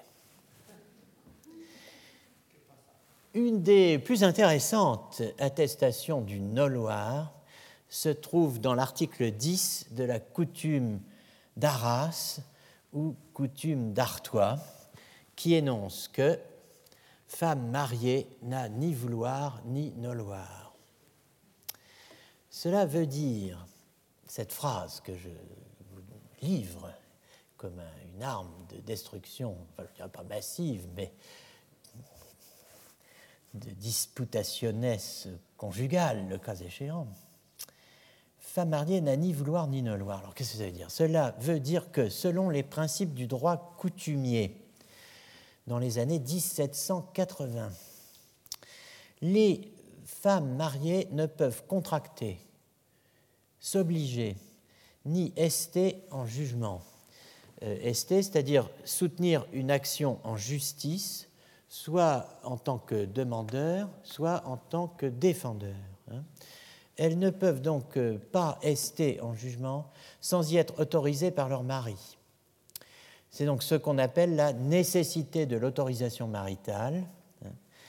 Je ne puis entrer euh, ici dans le détail, mais qui voudrait, et je suis sûr que c'est votre cas à toutes et à tous, qui voudrait penser, questionner à la fois liberté, volonté, action, pouvoir, capacité et puissance, devrait certainement, passant de la philosophie au droit, méditer les discussions sur ce qu'on appelle, euh, sous l'Ancien Régime, le principe de la nécessité de l'autorisation et la justification des diverses thèses en puissance, en présence, pardon, notamment la première, qui veut que la puissance maritale, d'où mon lapsus, la puissance maritale soit l'unique principe de la nécessité de l'autorisation.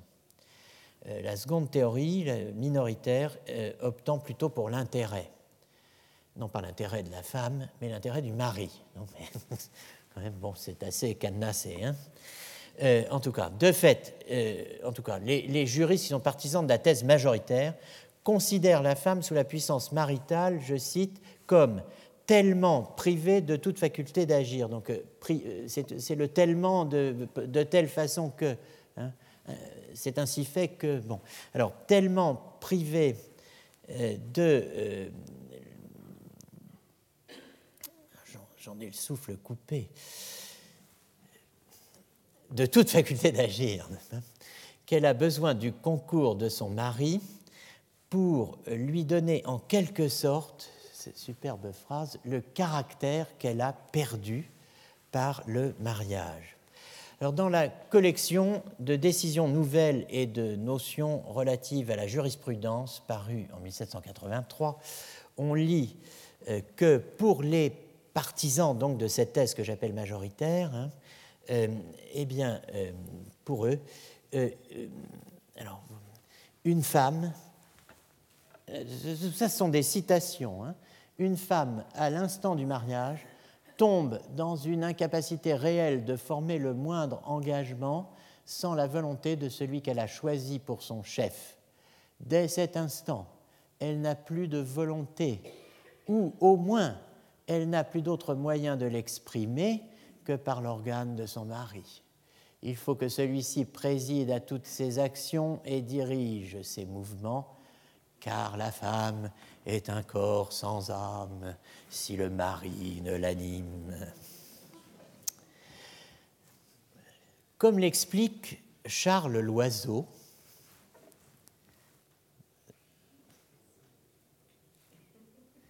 dans son traité du déguerpissement.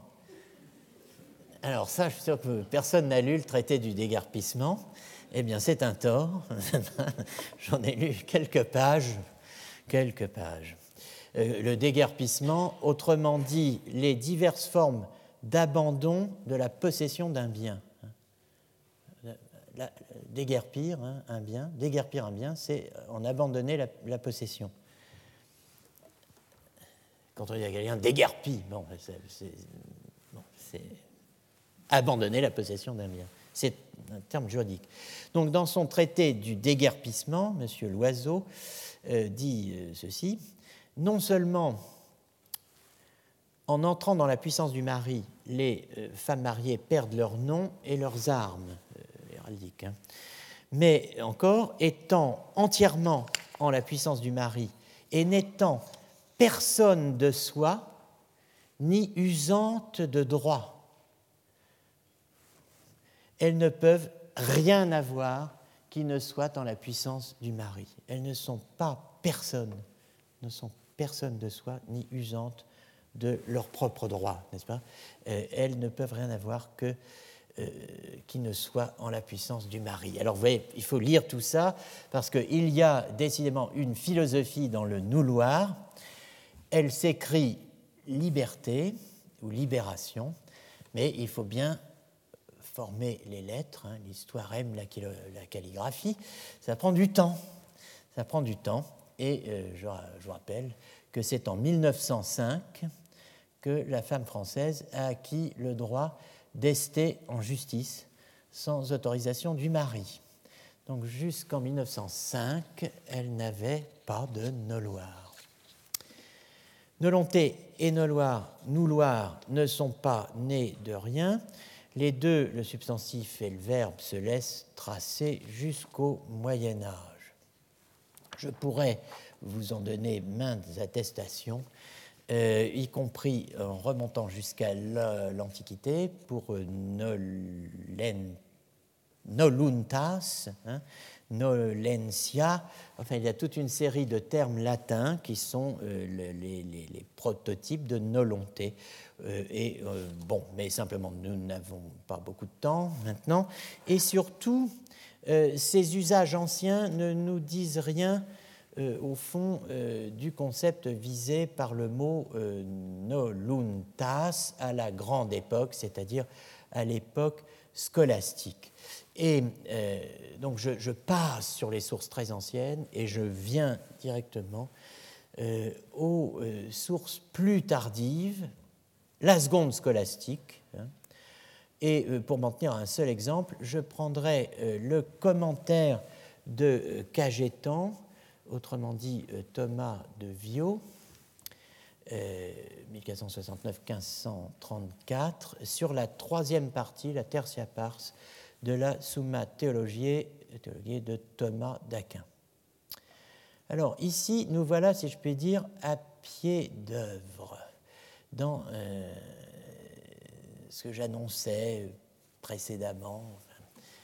Nous sommes à pied d'œuvre, nous sommes, pour ainsi dire, au pied de la croix, euh, nous sommes face au Christ, à l'intersection de l'anthropologie et de la christologie, dont je vous avais dit au début du semestre que ce serait un de nos thème, cette intersection de l'anthropologie et de la christologie qui conditionne et structure, selon moi, la rencontre de la psychologie et de l'éthique euh, de l'Antiquité tardive, hein, euh, rencontre donc au seuil de la modernité.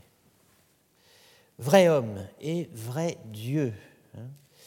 Euh, le Christ donc a souffert sur la croix une des questions majeures de la théologie de la croix et plus largement de la passion est de savoir si, selon son essence, l'âme du Christ tout entière a souffert. Son âme tout entière. Ce que l'on peut soutenir au nom euh, de euh, ce que, après Henry Moore, Morus, M-O-R-U-S, le correspondant de Descartes, le grand euh, philosophe et théologien anglais, platonicien de Cambridge, ce que l'on peut soutenir au nom de ce que, après Henry Moore, j'appelle le Hollenmérisme, c'est le terme est de lui, hein, l'âme est tota in toto et tota in qualibet parte, l'âme est tout entière dans le corps tout entier et tout entière en chacune des parties du corps.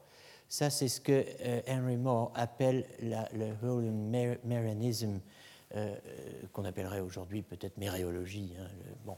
Mais enfin, l'âme est tout entière dans le corps tout entier et tout entière dans chaque partie du corps. Voilà une certaine doctrine qui s'oppose évidemment euh, à la thèse sur laquelle l'âme est tout entière dans le corps tout entier, mais partiellement en chacune de ses parties. Hein. Donc, euh, alors, si on soutient ça, le holomérianisme, euh, bon, eh bien, l'âme du Christ est humaine, c'est le ressort même de l'incarnation. Elle est tout entière présente dans le corps tout entier et elle est tout entière en chacune de ses parties, tota in toto et tota in qualibet parte. Alors, Christ lui-même le dit selon Matthieu 26, 38, euh, Estin e psyche mu eos tanatu. Mon âme est triste jusqu'à la mort. Vulgat tristis est anima mea usque ad mortem. Donc voilà le point de départ et euh, Cagetan qui commente la Tertia Pars, où l'on a l'habitude d'affronter ce problème de l'exégèse de Matthieu 26, 38. Mon âme est triste jusqu'à la mort. On le fait dans le cadre de cette question est-ce que l'âme du Christ a souffert tout entière selon son essence? Eh bien, euh, on trouve évidemment, euh, sous la plume de Cachetan, comme d'habitude, un relevé de toutes les opinions qui ont été soutenues avant lui, et notamment au Moyen Âge proprement dit, au Moyen Âge central, au XIIIe, XIVe siècle, et il euh, en vient donc, Cagetan, à exposer la thèse de Dinscott, qui dit ceci, la raison supérieure dans le Christ, ratio supérieur, a souffert de la passion du Christ. Alors, la raison supérieure, ça peut paraître bien curieux, mais de quoi peut-elle bien pâtir la raison supérieure? Dans l'âme du Christ Il y a une dans rationnelle, il y a une partie de l'âme traditionnellement que l'on considère comme tournée vers les réalités d'en haut, indépendantes de la matière et du corps, et une autre qui regarde vers le bas et qui est tournée vers euh, le sensible et y prend sa pitance, si je puis dire. Mais euh, la raison supérieure, comment pourrait-elle pâtir, ou plus exactement, de quoi peut-elle bien pâtir? Elle ne peut pas pâtir de la part de son objet, puisqu'elle est tournée vers Dieu, son objet est divin. Et Dieu n'est pas cause de douleur, mais il est cause de plaisir et de joie pour l'âme du Christ. Voilà ce qu'on dit. Eh bien, euh, Scott va contre cette thèse. Il soutient que, en et par son acte propre, la raison supérieure dans le Christ a souffert de la passion du Christ. D'un côté, dit-il, parce que la passion était contraire à l'appétit ou désir naturel de la raison de l'âme du Christ, et de l'autre parce qu'elle allait aussi contre son vouloir conditionné. Or, et euh, c'est la base de l'argument, hein, tout ce qui arrive alors que nous le noulons,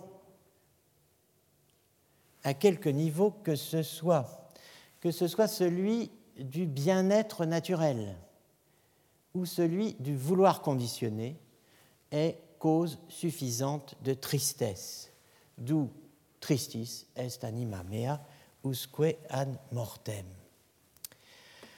Alors, euh, tout ce qui arrive alors que nous le noulons est euh, cause de tristesse, à quelque niveau que ce soit, bien-être naturel ou vouloir conditionner, on se dit qu'est-ce que ça veut dire? Bien-être naturel. Bon, eh bien, la misère cause la tristesse.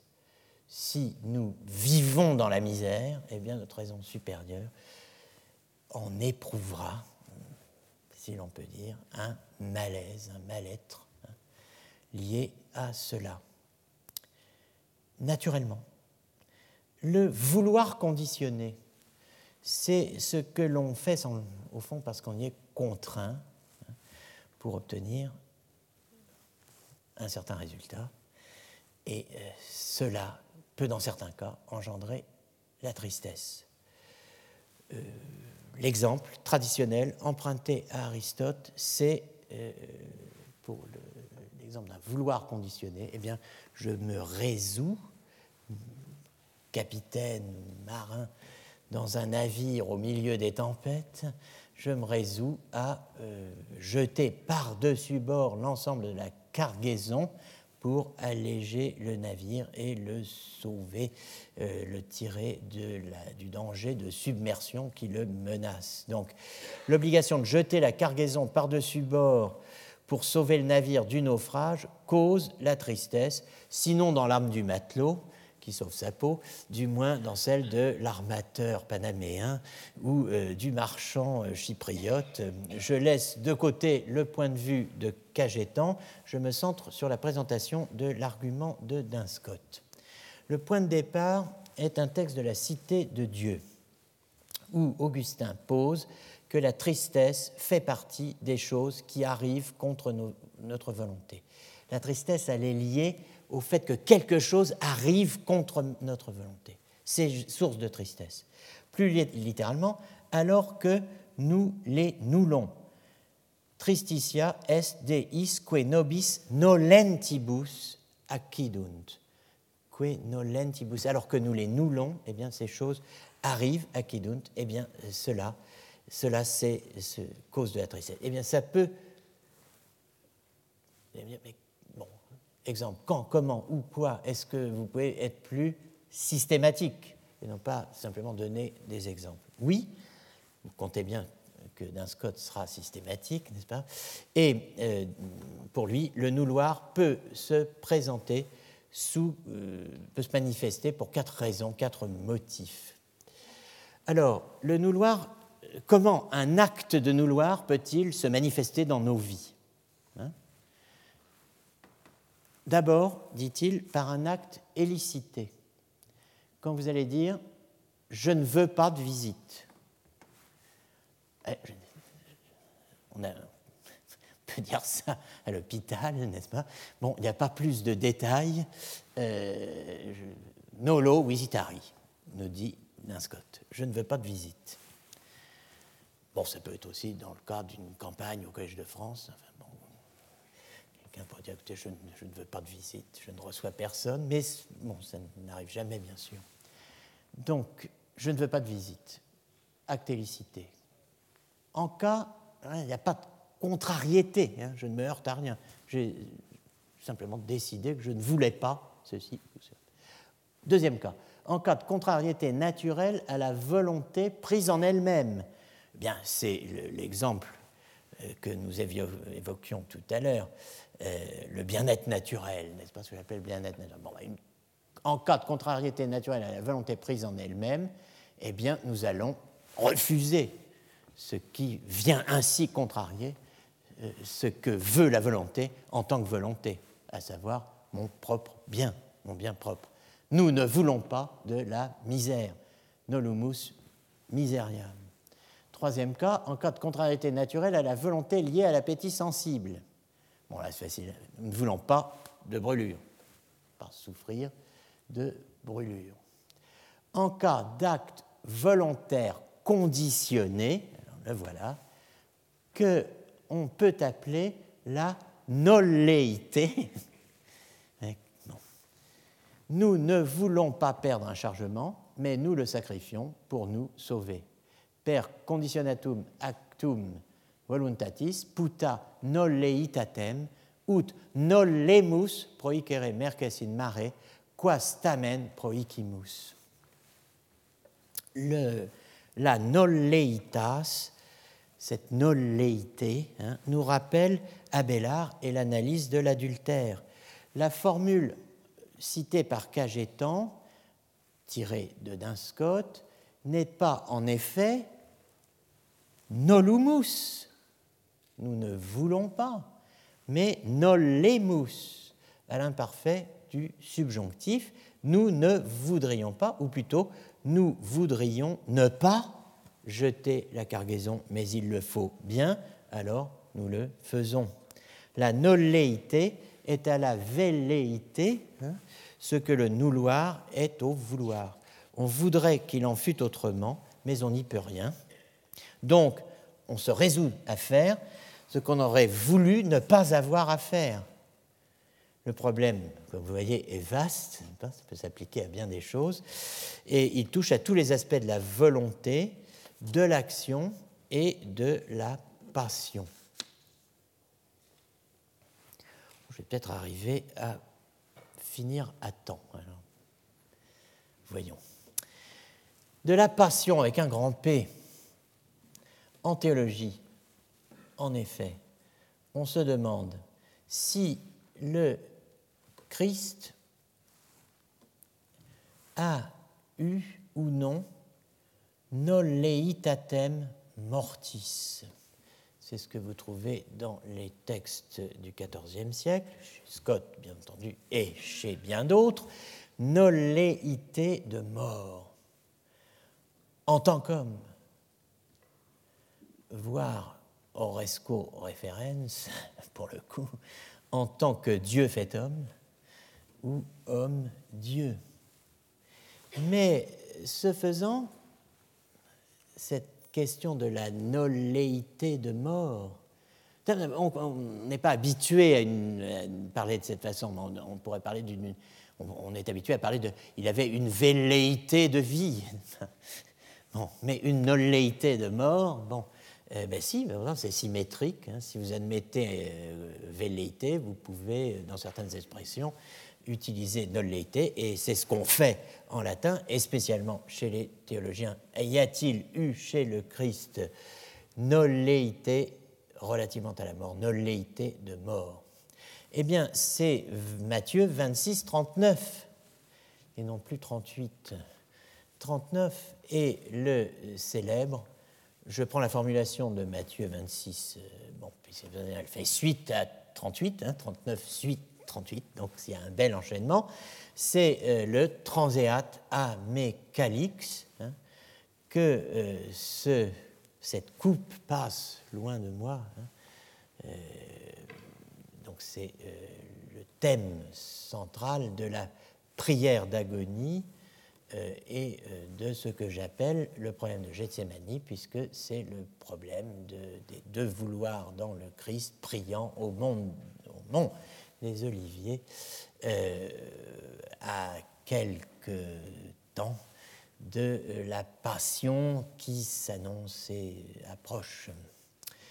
Donc, Cajetan évoque le, le problème en notant que selon l'état présent qui est le sien.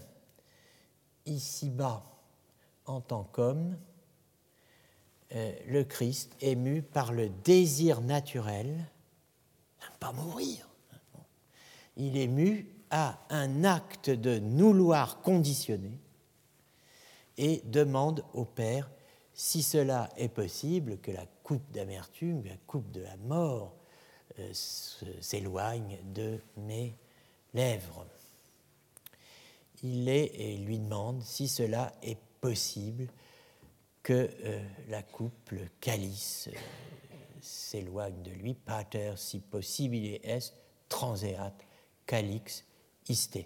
Alors c'est un thème que je préfère ne pas aborder immédiatement, surtout à 6h25, euh, je garde pour une euh, prochaine séance la séquence Matthieu 26, 38, 39. Autrement dit, le passage de la tristesse mortelle annoncée aux disciples, mon âme est triste jusqu'à la mort, à la prière d'agonie adressée au Père. Et vous verrez que chez, dans la version de Matthieu, elle est adressée trois fois. Euh, bon. Euh, alors, au demeurant, l'état présent ne désigne pas dans la phrase selon l'état présent qui est le sien, euh, l'état présent, ça désigne toujours ce qui caractérise l'existence ici-bas. Donc l'état présent qui est le sien, c'est l'état d'homme. Hein, bon. Euh, la phrase l'état présent ne désigne pas ce qui va mobiliser notre attention la semaine prochaine. Euh, l'état présent ne désigne pas donc ce qui va mobiliser notre attention, c'est-à-dire un même instant du temps. L'instant T, où coexisteraient des volontés contraires. J'accepte la passion, je refuse la passion. Ce n'est pas cela qui est visé par la phrase d'un Scott Cagetan, Cagetan rapportant d'un Scott, Scott tout court, bon, mais euh, ce qui est visé euh, ici, c'est donc euh, le, en, l'état présent, hein, c'est le c'est l'état viateur, hein, ce qu'on appelle l'état viateur, l'état de l'homo viator, c'est-à-dire de l'homme in via. Hein, il y a la théologie de la voix, via, qui s'oppose à la théologie de la patria, la patrie céleste. Et euh, on a deux états euh, qu'il faut bien distinguer, l'état in via et l'état in patria, l'état de l'homme viateur et l'état du bienheureux. Hein. Euh, bon, alors ici, c'est l'homme viateur c'est l'état du voyageur, du voyageur sur la terre, hein, selon cette magnifique formule, qui est distinct de l'état des bienheureux, euh, l'état des bienheureux, euh, l'état euh, qui est celui du bienheureux, des bienheureux dans la patrie céleste après la mort. Hein. Bon, ce n'est pas cet état qui nous intéresse au stade où nous en sommes de notre parcours, de notre travail archéologique. Ce qui nous intéresse à ce point de notre recherche, c'est de déterminer jusqu'où peut aller la réflexion sur le principe des possibilités alternatives, it could have been otherwise, etc. Et euh, d'abord, en tant qu'historien, en tant qu'archéologue, hein, ce qui nous intéresse, c'est de voir euh, non pas seulement jusqu'où peut aller la réflexion sur le principe des possibilités alternatives, mais euh, surtout jusqu'où est allée effectivement la réflexion dans l'histoire de la philosophie et de la théologie. Ce qui nous intéresse, c'est d'atteindre euh, le cœur du dispositif où s'articule problématiquement la volonté et l'action dans l'histoire de la philosophie et de la théologie. Ce qui m'intéresse en tant qu'indécis chronique, moi-même, euh, et euh, en tant qu'archéologue, euh, ce qui n'est pas du tout synonyme, enfin pas nécessairement, hein, c'est de remonter jusqu'à l'instant de la décision l'instant de la décision. Je dis bien l'instant de la décision. Hein. Le problème est simple à formuler. Peut-on, à un instant T, vouloir que P et nouloir que P Ou bien encore, peut-on, à un instant T, vouloir que P et vouloir que non P Sommes-nous encore libres de vouloir ce que nous noulons à l'instant où nous le noulons. Libre de nous raviser comme on est. Hein? Sommes-nous encore libres de nouloir ce que nous voulons à l'instant où nous le voulons? Je ne dis pas en général, je ne dis pas sur un plan quinquennal, Hein, mais à l'instant, à l'instant T. Hein. Je ne dis pas à l'instant d'avant, c'est-à-dire à T-1, juste avant de faire le contraire, ou de ne pas le faire, ni à l'instant d'après, juste à, T plus 1, juste après avoir fait le contraire de ce que nous voulions, de ce que nous voulions, hein, bon, pas l'avoir fait. Il faut bien distinguer euh, à T-1, je peux dire je veux P, mais je peux encore faire non P à T à l'instant d'après.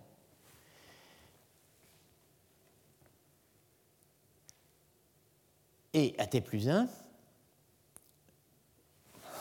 simple, hein, je voulais P, mais en fin de compte, j'ai fait non P. Bon, et vice-versa, euh, si au lieu d'avoir vouloir, vous avez nouloir. Hein.